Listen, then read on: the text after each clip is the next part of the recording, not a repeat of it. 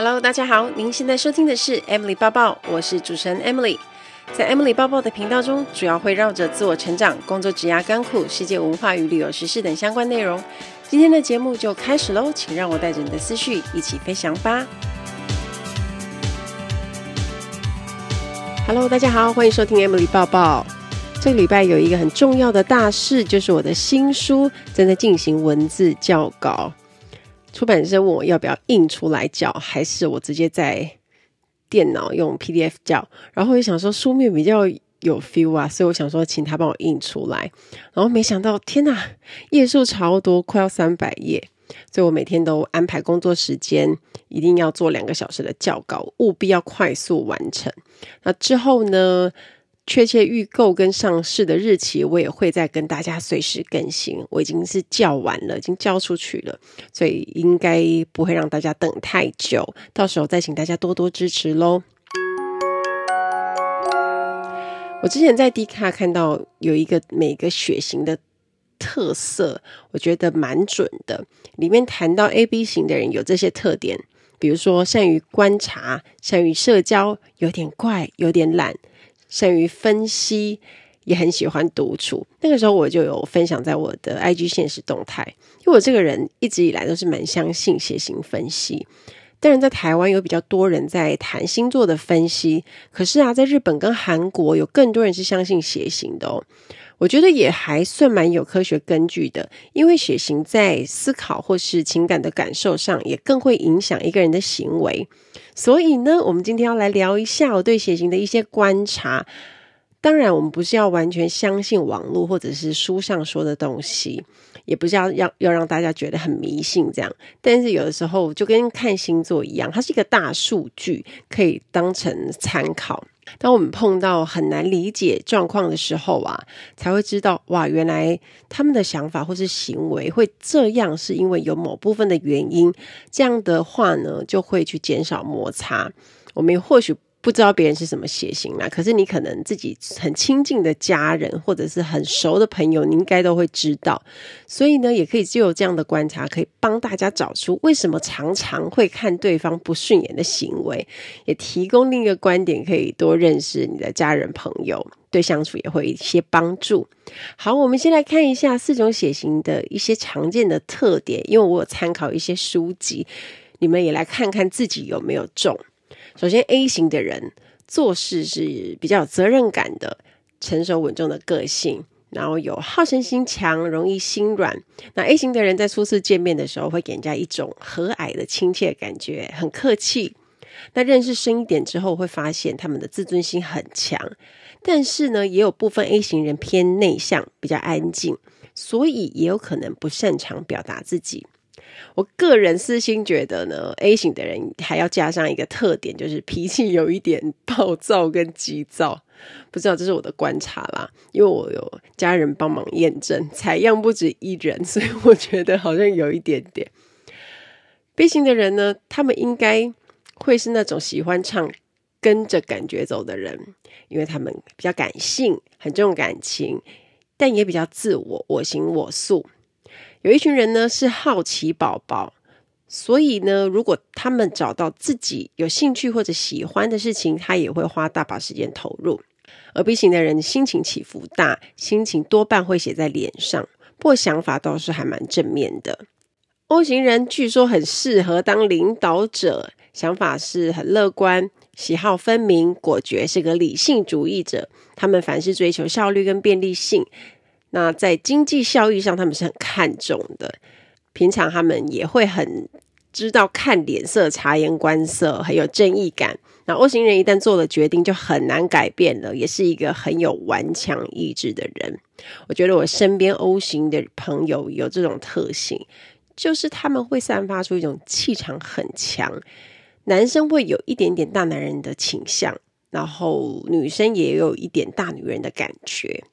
再来到了 AB 型的人，我觉得我们这一派的人，因为游走在感性跟理性之间，所以有时候会很矛盾，一下子是 A 型的特性，一下子变 B 型的特性，所以也会有善变或者心思，就是会容易变来变去啦，有点小小神经质，然后心思细腻，社交能力也蛮好的，想法有时候会很跳痛。那我们擅长冷静的客观分析事物。那我自己觉得是有一点小怪咖啦。怎么怪法呢？可能就 会有更多的生活例子，等一下告诉大家。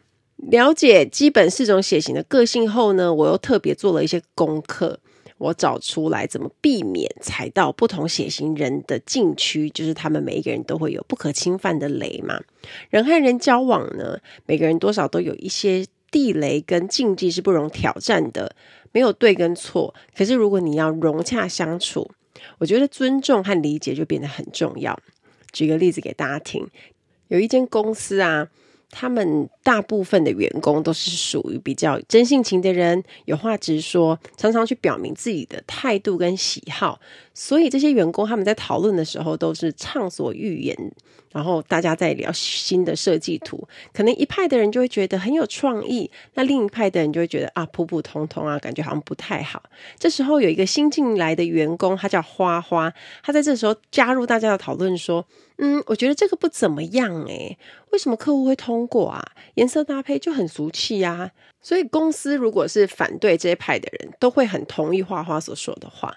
这时候突然有一个员工说：“可是经理对自己这次的设计还蛮满意的。”诶，花花一听到是经理自己设计的，马上改口：“嗯，其实也没有这么差啦，好歹也是经理设计的啊，可能有别的深意，只是我们不太懂啦。”一听到这个话，同事们就会发现花花是一个墙头草，左右摇摆。所以呢，他这个举动就惹得同事都不喜欢他，就常被孤立，因为他整个踩到同事们的大地雷。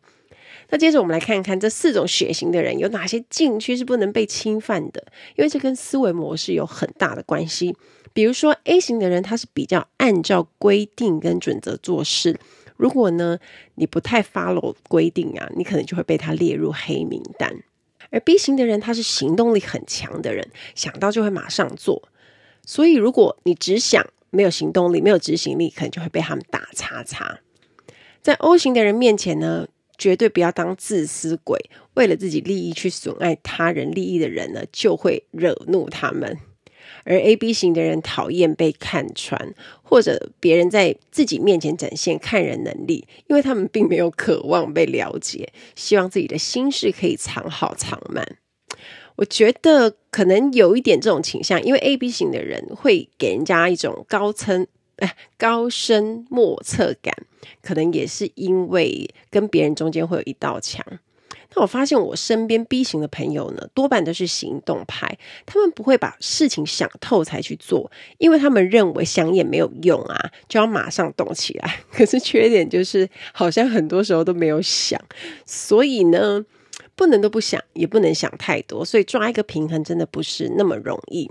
在追求自己心中喜欢的男生或女生的时候，我们也可以参考一下血型的特色，增加成功几率。先来说一个故事。小曼是一个很有魅力的女生，身边也有不错的男生追求，可是他都不喜欢，却只喜欢一个看起来很冷酷的 A 型男人。他可能就长得比较帅，可是呢，就像个大冰块一样。小曼后来得知呢，这个男生喜欢踢足球，所以呢，他就开始学习恶补足球的规则跟技巧。那小曼的姐妹觉得，哦，他根本疯了，为什么一直在看足球比赛？然后有一天，小曼去看这个男生踢足球，当那个男生靠近的时候呢，小曼故意就是说了一声：“诶，刚那个裁判吹黑哨。”我这边解释一下，黑哨是指足球比赛中裁判违反公平性原则行为。那踢完球之后呢，这个男生就觉得很奇怪，他就过来问小曼说：“你怎么知道裁判吹黑哨？”小曼什么话都没有回复，就是看着这个男生，他就开口说：“哎，把你电话给我，晚上给你看一个很有意思的影片。”那个男生就傻住了，就还没反应过来的时候，就傻乎乎的把 电话给小曼了。她姐妹就问小曼说：“诶，人家问你怎么知道裁判吹黑哨，你就问对方电话号码，还要传一片给对方，这样也太跳痛了吧？”小曼就说：“用足球追她的女生一定很多，她是 A 型男生，有时候思维过于刻板跟僵硬，所以呢，如果我很跳跃的跟他谈话，再要电话号码，这不是很厉害的招数吗？”后来小曼果然就成功追到这位帅哥了。大家听完这个故事，不知道 A 型的男生觉得准吗？好，我们来彻底了解一下不同血型们的男女孩特性。A 型男生呢，在爱情中是比较木讷的，不喜欢太浮华的东西，是属于实实在在的类型。所以，当你在跟他们表白的时候，可以是直球，不然可能也听不懂。那 A 型女生，他们会希望人家给他们多一点的亲切、温暖、关怀。所以，如果这些女生如果表现出一点点不舒服的时候，当她被发现，就会容易受感动。在追求 A 型女孩的时候呢，你要对他们展现一些耐心，然后给他们一些思考的空间。再来 B 型的男生，可以从他们的兴趣入手，投其所好。跟他们成为谈心的好朋友，这样的话机会就比较大。那他们好像会喜欢表达方式稍微含蓄一点点的女生，但我觉得这个东西其实还蛮适用所有的人，因为像你只要你如果是有心想要跟对方交朋友，从对方的兴趣入手都是一个不错的招。B 型女孩呢，他们其实好像还蛮简单对付的哦，可以带他们去吃喜欢的东西啊，送小礼物、小惊喜，就会让他们觉得你是一个贴心的人。偶尔呢，可以献一些小小的谄媚，就可以收到效果。我有一个女生朋友，她是 B 型，她老公是 A 型，她老公常送小礼物给她，很会展现日常小贴心，而且啊。每年生日啊，她老公都会安排一些不同的惊喜给老婆，一点都不嫌麻烦。虽然不见得是什么豪华大餐或者是大惊喜，可是他就是会有巧思。刚好有一年，她老公来找我，请我录一段影片，叫我讲各国语言的生日快乐送给他老婆。那因为这两位都是我的朋友啊，这个小忙我当然要帮啊，而且我还特地就是讲了不止我会的语言之外的生日快乐。而且你不觉得很特别吗？他就把我这段影片啊，再加加减减，就是弄成一个综合的影片给老婆当惊喜，效果之好。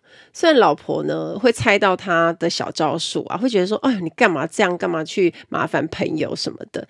可是啊，看到的时候还是会觉得很开心，止不住笑意。所以呢，只要是有效，都是好招。接下来换到 O 型的男生。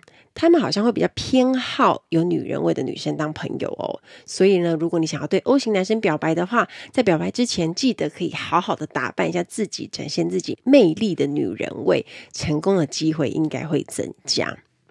O 型女孩是结合现实还有浪漫的性格，就是希望浪漫又很现实。所以呢，如果你喜欢 O 型女孩的话，男生会比较辛苦一点点。你判断一下什么时候表现你的实际面，可是也在对的 timing 展现你浪漫的一面。我有一个 O 型的好朋友啊，她很受不了男友过于现实的个性，尤其是把现实的事情拿出来一直讲一直讲，所以听起来有让他觉得怎么好像很计较的感觉。所以一旦这种事情常常发生，就会让我的朋友觉得很烦躁，很像。随时都会炸掉的感觉。再来 AB 型的男生呢，他们喜欢别人去找他们帮忙，那这个时候他会觉得很有成就感，自信心爆棚，也会很愿意去帮助女生。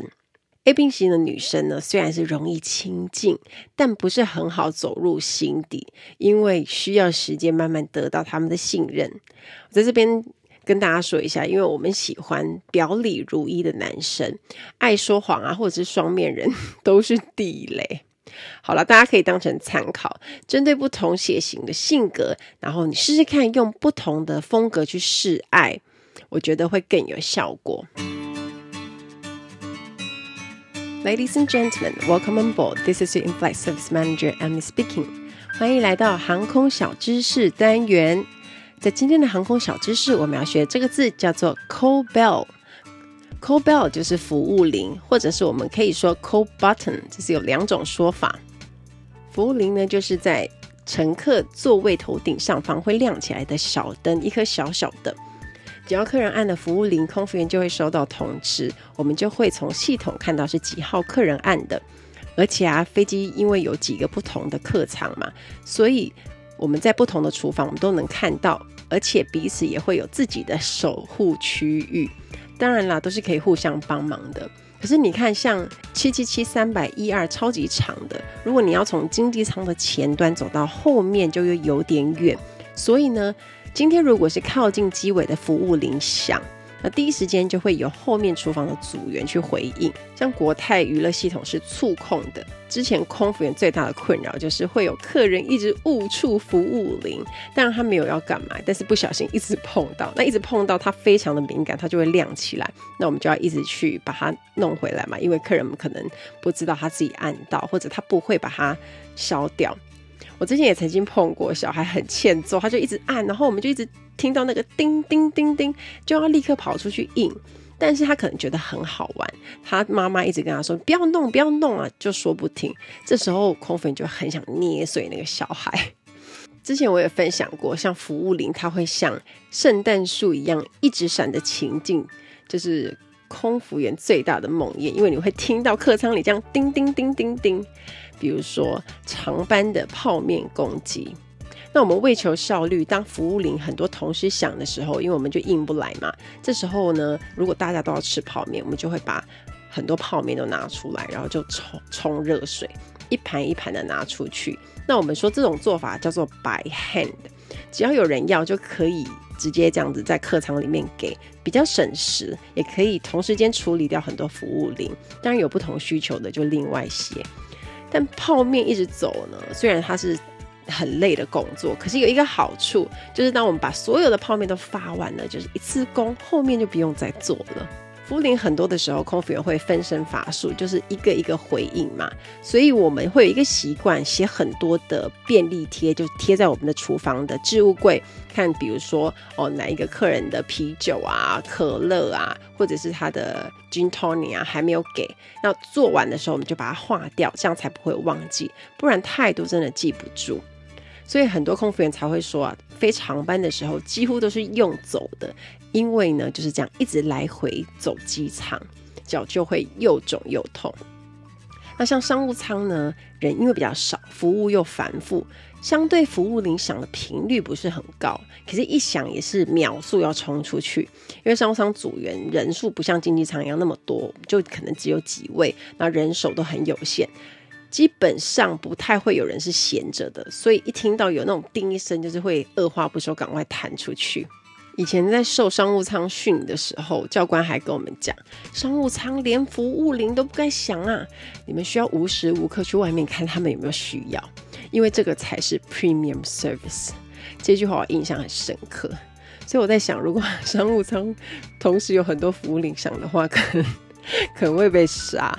听国际航空朋友说，他们的服务铃都是之前的菜鸟在应比较多，而且当服务铃一响，一定要大喊说“姐，我来”。你在说的时候就要一个弹跳动作，然后下一秒就飞奔到机舱，这种感觉压力很大。那我觉得外商好像还好，因为空服员们多半都是轮流去应服务铃，而且管理职的哥跟姐都会帮忙。有一个比较特别的，就是服务铃有的时候也是我们组员用来找帮手的工具哦。像平常我们在客舱做服务，我们就是推台餐车，然后再派餐派饮料，都是一个人嘛。那这时候如果客人额外需要什么，我手边如果没有的话，我又没有办法丢下我的餐车回去厨房，这时候我就需要拿。为了不让客人等太久，我就会按服务铃，这样我的同事他在厨房里就立刻知道说，诶，有人按服务铃了，你需要东西，他就会走出来问你需要什么，帮你忙。那比如说我们在做餐点的时候要补餐啊，或者是补饮料的时候，这个时候我们也会借用客人的服务铃哦。希望大家会喜欢这集的航空小知识，我们下次再见喽，拜拜。接下来我们来聊一下血型对工作到底有没有影响呢？我有一个贴身的例子，还蛮印象深刻的，我来讲一下。我五专刚毕业的时候，那个时候去面试长荣航空的空服员。那第一关的广播词考过了之后，第二次我就要再去南坎的总部再面试一次。那主要那个中英文面试就是。考官会用中文跟英文问你一些问题啊，像是问你为什么想要当空服员啊，或者是一些情境题。如果呃在飞机上客人跟你要电话，你怎么做？有一些基本题、生活题、喜好题，也有情境题。那问我那个主考官呢，他就拿了我的个人履历表，然后就看了我一下，然后就问说：“诶，你是 AB 型的哦，听说 AB 型的人想法很奇怪，诶，感觉像是怪咖，你会吗？然后其实我当下下意识没有太多的思考，我就说：“哦，不会啊，我觉得 AB 型的人很聪明，诶，反应很快，学习能力很好，对事情分析也很透彻全面。我觉得是一个优点很多的血型。”当时我就是一股脑的称赞自己，但是呢，我记得我的态度是很自信，可是是谦卑的，就是客观去叙述一下我对这个。也不是客观，应该是主观叙述一下我对这个血型的看法。那现在如果考官在问我的时候说是不是 AB 型的，有一点怪，我可能就会说对啊，因为后来就觉得哎，好像真的有点小怪咖。应该说，不管是什么血型，它都会有它很独特的点。那在这种特色，有时候在别人的眼里它是很诡异的，但是优点还是缺点，但就是每个人的感受。而且以前啊，在长荣航空面试的时候，就一直听到一个传说，说会有人看面相，然后里面会坐了一个考官，就从头到尾都不会说话的，可是是盯着应试者看他的面相。后来我自己真的去考试之后啊，发现好像真的有一位很感觉好像很有很稳重，然后又很老成的考官，他从头到尾都没有出过声音。但其实也没有人确认到底是不是啦。有机会，如果我碰到张国伟董事长的时候，我再问问他以前到底有没有一个考官是在看面相的。不过后来呢，当我在不同产业面试的时候呢，也碰到了另外一位经理，他去问我的血型，我就想说，会不会是因为 AB 型的人是比较少的，所以有些主管他在看到履历表的时候都会觉得好奇，因为吸引到他的目光，而且也很怕 请到怪咖之类的，所以我才发现原来面试也是会参考血型的。但是不得不说。如果工作是很对我们自己的个性的话，做起来相对会比较轻松快乐。所以接下来我们来看一下哪一些血型适合什么样的工作。A 型的人呢，像财务、技术开发类的就很不错，因为他们性格细腻，处事比较小心，责任感也超级强的，所以在专业技能的工作会表现得很棒。也因为 A 型人道德的观念强，又能精打细算。还会反复检查的个性，就很适合做财务的工作，像是银行啊、会计啊，不爱说话又爱专心研究事物的 A 型人，很适合技术开发方面的工作。像我有一个朋友，他就是在传产的行业当行政，就是那种朝九晚五的工作，一待就是十五年都没有换过工作，我觉得非常非常的厉害。然后我问他说：“诶，你上班不会无聊吗？”哦，他就说。上班不就是把事情做好，领人家薪水就把工作完成啊？这种回答就非常的 A 型。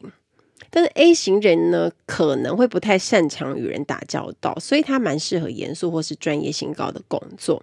让我们来看一下 B 型，比较适合的是创意以及艺术方面的工作。